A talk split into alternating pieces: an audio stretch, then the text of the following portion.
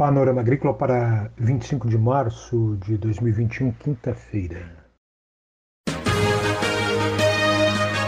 A EPAGRE e a Secretaria de Estado da Agricultura e da Pesca apresentam Panorama Agrícola, programa produzido pela Empresa de Pesquisa Agropecuária e Extensão Rural de Santa Catarina.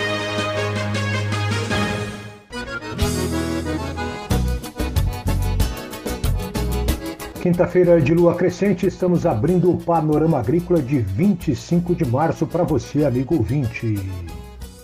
O ditado de hoje é: um olho no peixe, outro no gato.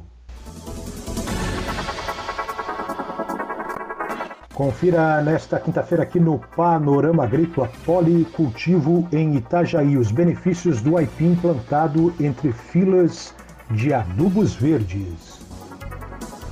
Participe do Panorama Agrícola. Ligue 4836655359 e deixe o seu recado.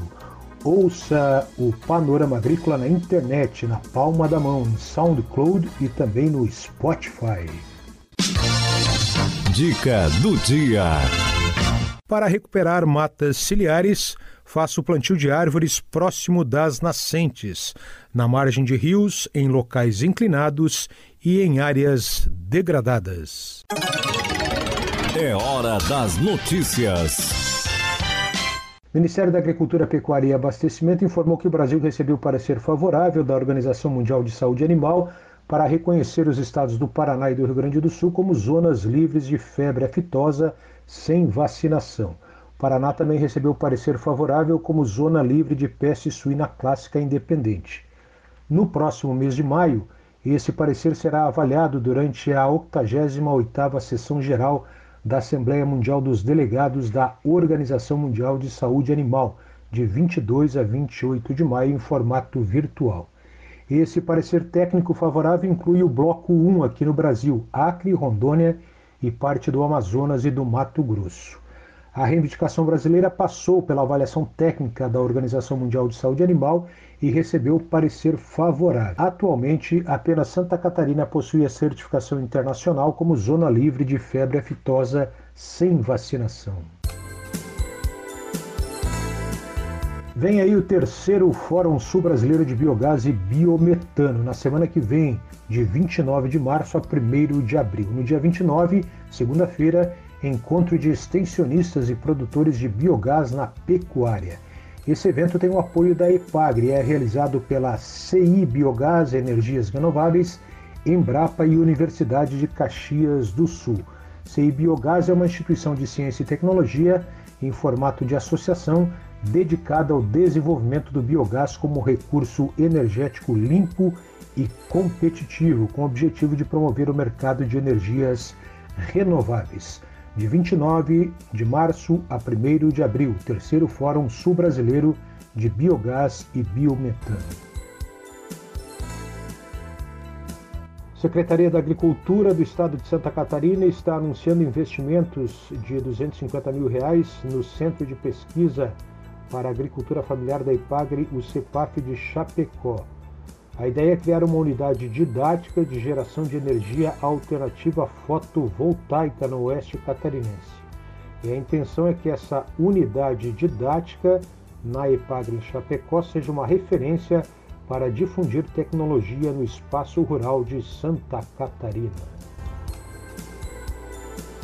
O CEDAP, Centro de Desenvolvimento em Aquicultura e Pesca da EPAGRE, tem colaborado na área de extensão pesqueira com as gerências regionais e estações experimentais da IPAGRE, na área de execução de extensão pesqueira e aquícola desde a sua criação em 2003.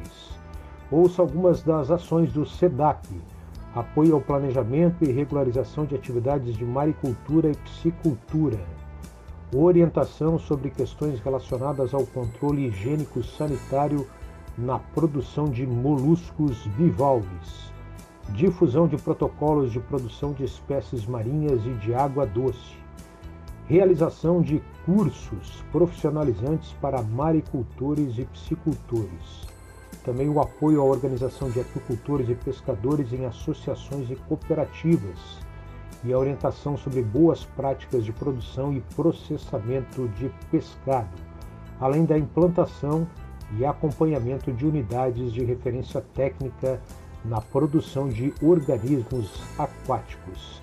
Esse é o trabalho do CEDAP, o Centro de Desenvolvimento em Aquicultura e Pesca da EPAGRE.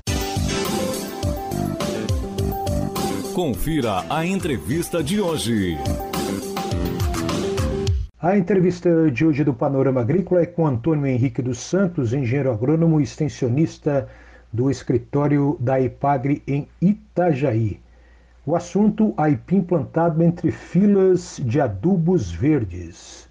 Confira com Antônio Henrique dos Santos. O aipim é uma cultura que é cultivada em monocultivo, né?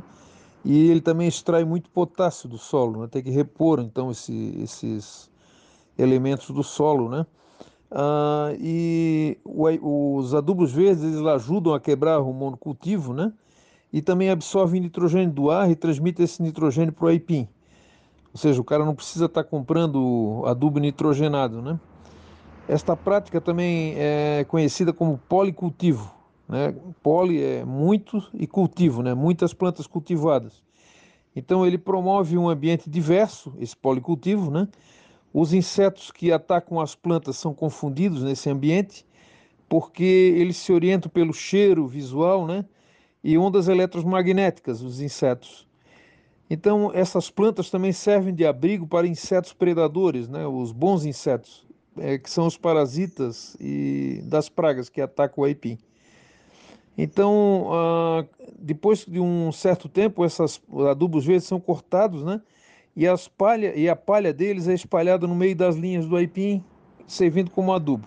Essa prática, então, que quebra o monocultivo, ela é antiga está sendo reintroduzida em Itajaí, mais uma vez, conforme explica Antônio Henrique dos Santos. No caso, o nosso sistema ali, uh, em relação a um experimento é para valer, né? Essa prática já era, era feita muito pelos agricultores antigos, né?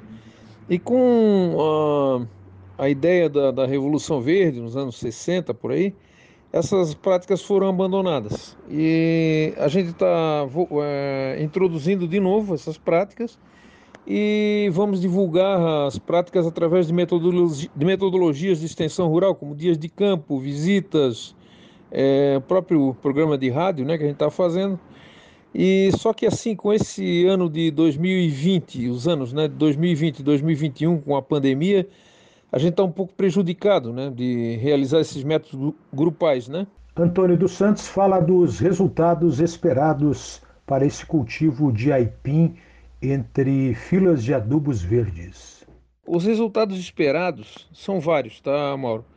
Menor ataque de pragas e doenças, menor aplicação de agrotóxico, economia com adubos nitrogenados, é, melhor condição biológica do solo e, consequentemente, uma melhor qualidade do aipim produzido. Em relação à alternativa de renda, é, o produtor até poderia vender as sementes e tal, mas no caso aqui ele vai é, agregar valor ao seu aipim.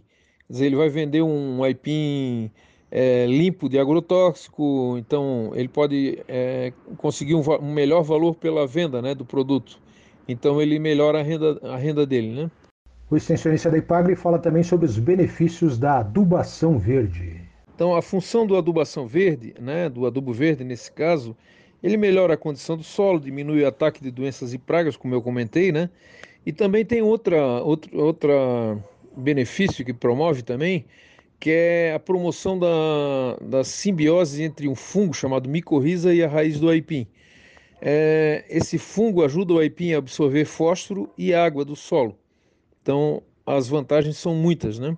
Você acompanhou aqui no Panorama Agrícola, entrevista com Antônio Henrique dos Santos, agrônomo da Ipagre em Itajaí, falando sobre aipim plantado entre filas de adubos verdes. Tudo isso na propriedade de Eugênio Santo Girardi, na comunidade Espinheiros, em Itajaí. A EPAGRE e a Secretaria de Estado da Agricultura e da Pesca apresentaram Panorama Agrícola, programa produzido pela Empresa de Pesquisa Agropecuária e Extensão Rural de Santa Catarina.